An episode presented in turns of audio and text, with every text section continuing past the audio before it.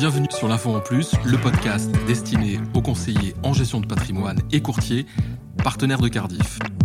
C'est incontestablement le sujet phare de chaque début d'année. Loi de finances, loi de financement de la sécurité sociale, évidemment, euh, chaque fois apporte leur lot de nouveautés et 2019 n'échappe pas à cette règle. Dans un contexte économique complexe, il est indispensable de prendre le temps de bien comprendre les évolutions, d'analyser et de décrypter les principales mesures qui vont impacter notre secteur d'activité. Pour cela, l'info en plus reçoit aujourd'hui Pascal Lavielle, Pascal Lavielle est bien connu de nos partenaires euh, courtiers et conseillers en gestion de patrimoine. Il est le responsable du service ingénierie patrimoniale, mais aussi du support juridique et fiscal de BNP Paribas Cardiff. Bonjour Pascal et merci de nous aider à y voir plus clair euh, sur ces nouvelles mesures fiscales. Bonjour. Alors Pascal, je, le disais en introduction, je n'ai pas évoqué euh, la loi de finances rectificative. Est-ce que ça veut dire qu'il n'y en a pas cette année? Traditionnellement, en fin d'année, il y a l'adoption des lois budgétaires. Les lois budgétaires, c'est la loi de finances, la loi de finances rectificative et la loi de financement de la sécurité sociale. Cette année, une spécificité, on n'aura pas de loi de finances rectificative, on aura en revanche une loi de finances ainsi qu'une loi de financement de la sécurité sociale et en plus une loi MUES, la loi sur les mesures d'urgence économique et sociale, qui est venue impacter la loi de financement de la sécurité sociale. Donc ce sont les mesures qui intéressent notre activité euh, dont je vais vous parler aujourd'hui. De cette loi de finances et de la loi de financement de la sécurité sociale ainsi que la loi MUS, deux thématiques importantes euh, ressortent.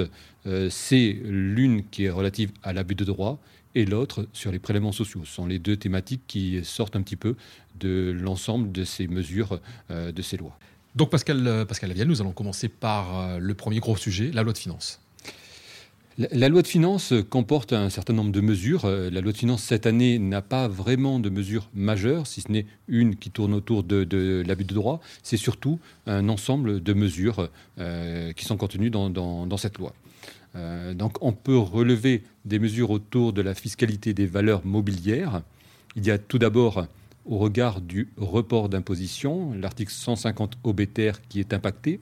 Dans le cadre de l'article 150 obéter, lorsque vous apportez des titres à une société, euh, et si vous cédez rapidement ces titres, vous avez une imposition de la plus-value. Donc quand vous apportez des titres à une société, si la société les cède dans les trois ans, elle doit réinvestir une partie du prix de cession dans les deux ans. Donc cette loi euh, de finances a modifié cet article sur deux points.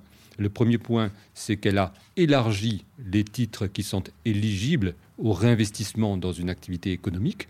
Donc dans le cadre du report d'imposition, quand vous apportez des titres et que vous cédez ces titres, vous devrez réinvestir euh, dans les deux ans une partie du prix dans des titres qui sont maintenant en outre des FCPR ou des FCPI. Donc il y a élargissement de la gamme du réinvestissement économique possible. D'autre part, il y a également une augmentation du pourcentage du réinvestissement du prix de cession. Préalablement, on devait réinvestir 50% du prix de cession.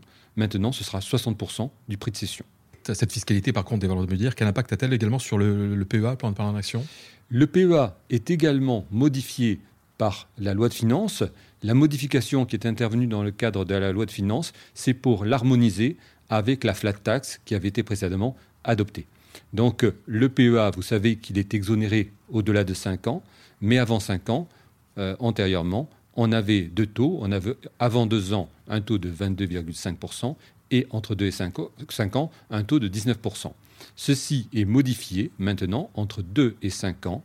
Vous aurez un seul taux qui est le taux de la flat tax, c'est le 12,8%, avec également une possibilité d'opter pour le barème de l'impôt sur le revenu. Donc la loi de finances, maintenant, avant 5 ans, a créé une seule imposition, 12,8%, ou la possibilité d'opter pour le barème de l'impôt sur revenu. Ça, c'est la modification qui est intervenue dans le cadre de la loi de finances.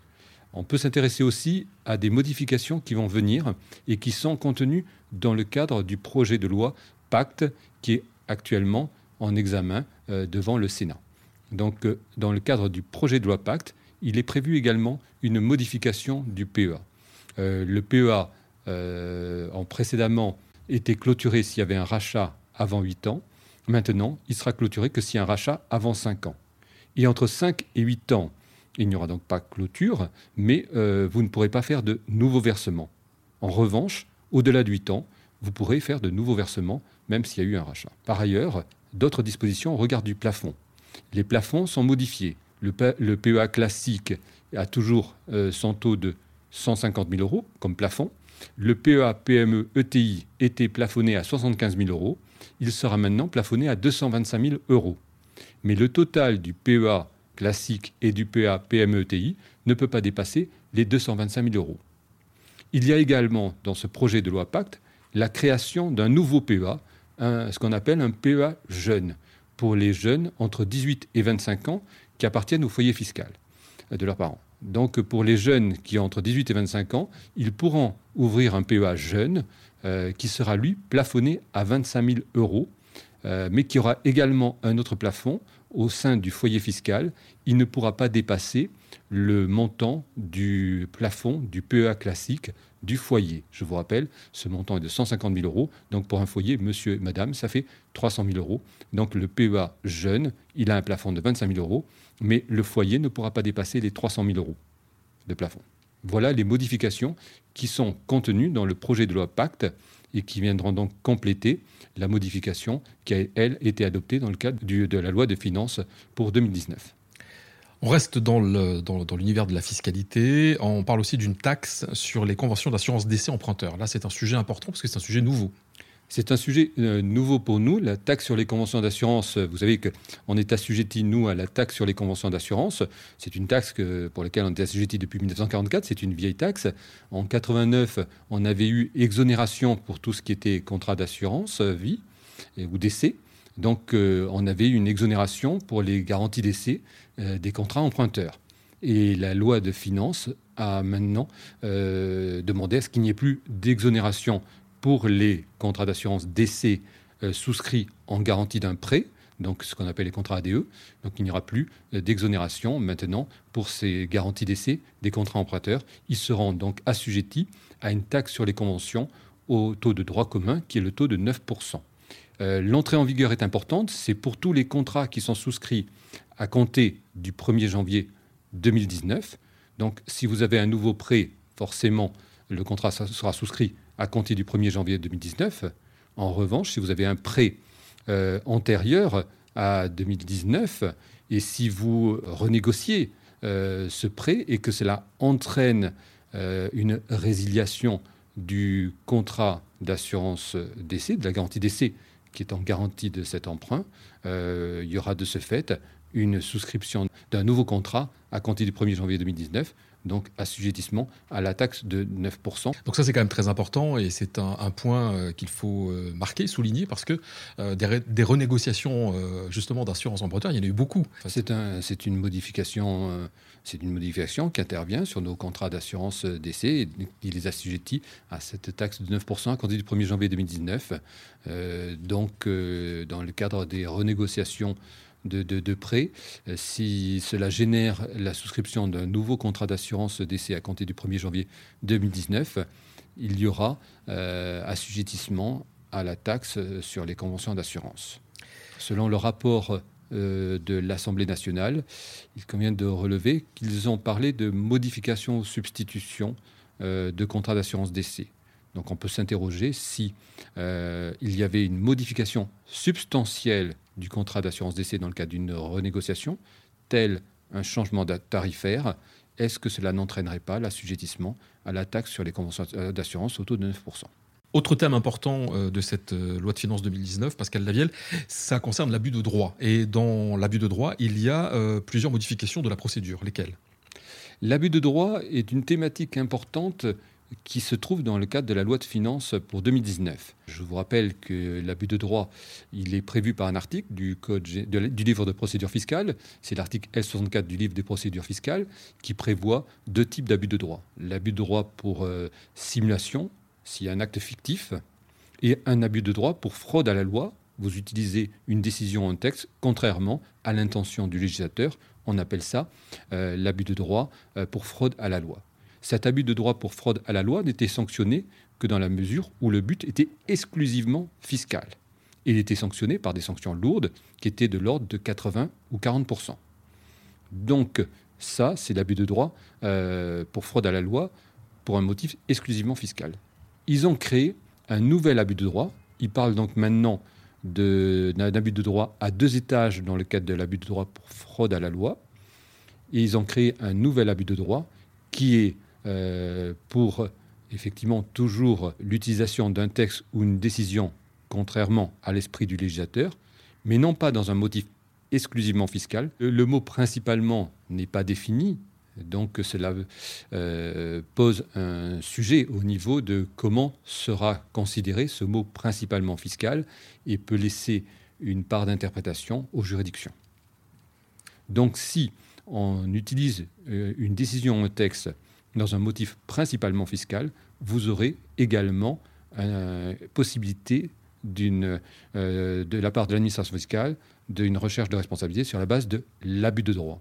Ils appellent ça le mini-abus de droit, donc c'est ce, nouvel abus de droit, qui n'est pas sanctionné par les sanctions de l'abus de droit euh, pour motif exclusivement fiscal, donc il n'est pas sanctionné en lui-même par le taux de 80 ou de 40%, mais il est sanctionné par les sanctions de droit commun. Quelle est la modification de la procédure dans cette loi de finances? Pour rappel, dans le cadre de l'abus de droit, de la procédure d'abus de droit, si jamais préalablement il y avait eu de la part du contribuable un rescrit, l'administration ne pourra pas engager euh, un abus de droit. En revanche, s'il n'y a pas eu de rescrit et que l'administration engage euh, la procédure d'abus de droit, on a le bénéfice d'un recours à un comité d'abus de droit.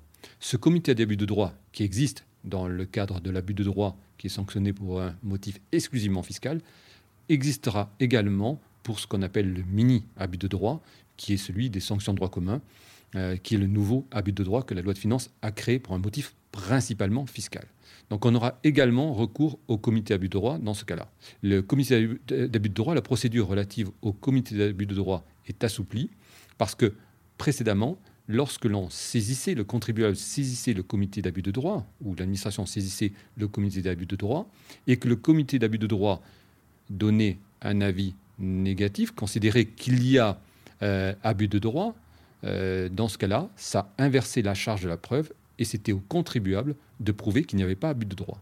Maintenant, quel que soit l'avis du comité d'abus de droit, la charge de la preuve appartiendra toujours à l'administration fiscale. Toujours dans cette modification de, la procédure, qu'elle a un sujet aussi intéressant et important, ça concerne les personnes morales à l'IS. Il y a également pour les personnes morales à l'IS la création d'un abus de droit, un abus de droit, mais qui lui est relatif uniquement à l'impôt sur les sociétés, contrairement à l'autre abus de droit qui, est, qui concerne tous les impôts, celui-ci ne concerne que l'impôt sur les sociétés. Euh, il est euh, codifié à un article 205A du CGI. Donc cet abus de droit contre les personnes morales à l'IS euh, pourra être invoqué s'il y a un motif principalement fiscal ou si l'un des objectifs est principalement fiscal. Donc le champ de recours est plus large. En revanche, si cette acte est motivé par des raisons commerciales valables, l'administration fiscale ne pourra pas invoquer cet abus de droit. Un des sujets que nous allons également aborder aujourd'hui dans cette loi de finances 2019, Pascal Lavielle, il s'agit des sanctions contre les intermédiaires. Les sanctions contre les intermédiaires ne figurent pas dans le cadre de la loi de finances pour 2019. Ils sont dans le cadre de la loi pour la fraude fiscale. On peut relever qu'une nouvelle mesure a été instituée, euh, qui est une mesure contre la complicité administrative. Il existait une mesure contre la complicité euh, pour fraude fiscale au niveau pénal. Il y a maintenant la création d'une complicité sur le plan administratif. Donc pour les intermédiaires qui interviendrait euh, en tant que complice pour l'accomplissement d'un abus de droit, il pourrait y avoir une sanction, s'il est prouvé que l'intermédiaire agit intentionnellement, une sanction euh, qui est de l'ordre de 50% des revenus retirés avec un minimum de 10 000 euros. L'exit tax, on en parle beaucoup, on en a parlé beaucoup. Euh, il y a également une nouveauté concernant l'exit tax, Pascal Lavielle. Oui, au niveau de l'exit tax, on peut le relier un petit peu à l'abus de droit, parce que l'exit tax est euh, très limité euh, avec la loi des finances. Il a été euh, amoindri de façon importante pour devenir presque une sanction contre une délocalisation abusive, l'utilisation abusive de, cette délocalisation pour purger des plus-values. Donc le, dégrèvement au niveau de l'exit tax, qui avait lieu au bout de 15 ans, quand on s'était délocalisé, maintenant aura lieu au bout de deux ans si le montant est inférieur à 2,57 millions d'euros et au bout de 5 ans si le montant est supérieur à 2,57 millions d'euros. Je vous rappelle que l'exit tax concerne les personnes qui se déplacent à l'étranger et dans la mesure où ils ont des valeurs mobilières qui euh, euh, représentent plus de 50% des bénéfices d'une société ou si la valeur globale représente plus de 800 000 euros. Dans ce cas-là, il, y euh, il y avait la procédure d'exit tax qui existe qui existait, qui, existait, qui existe toujours, mais qui est modifiée. Lorsqu'on se délocalise, cela, cela, entraîne la taxation de la plus-value latente. Mais une, taxation qui n'a pas lieu réellement. Donc, euh, on doit donner un certain nombre de garanties euh, à l'administration. Donc, si vous délocalisez dans un pays de l'Union européenne ou de l'espace économique européen, vous êtes en sursis d'imposition.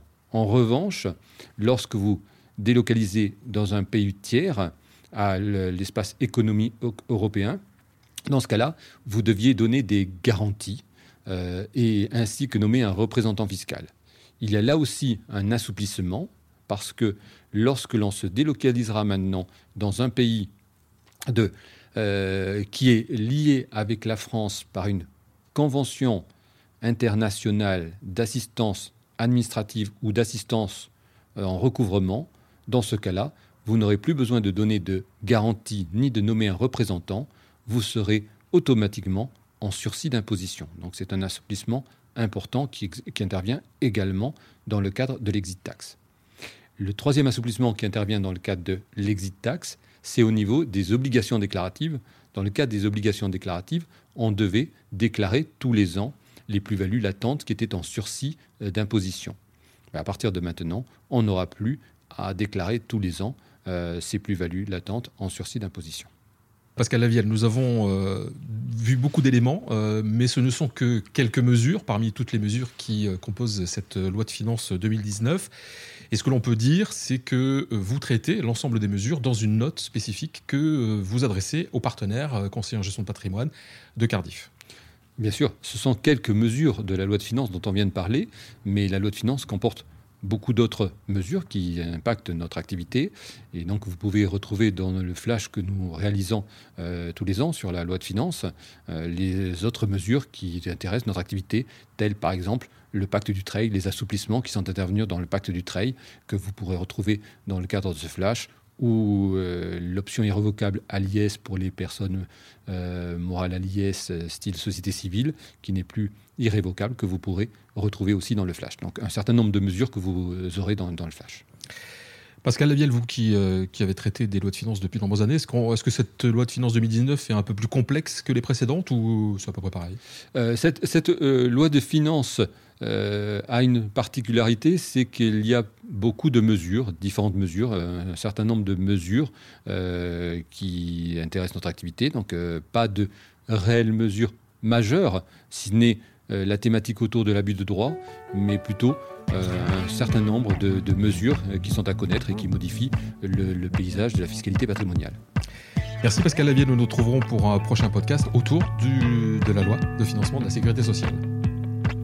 Merci.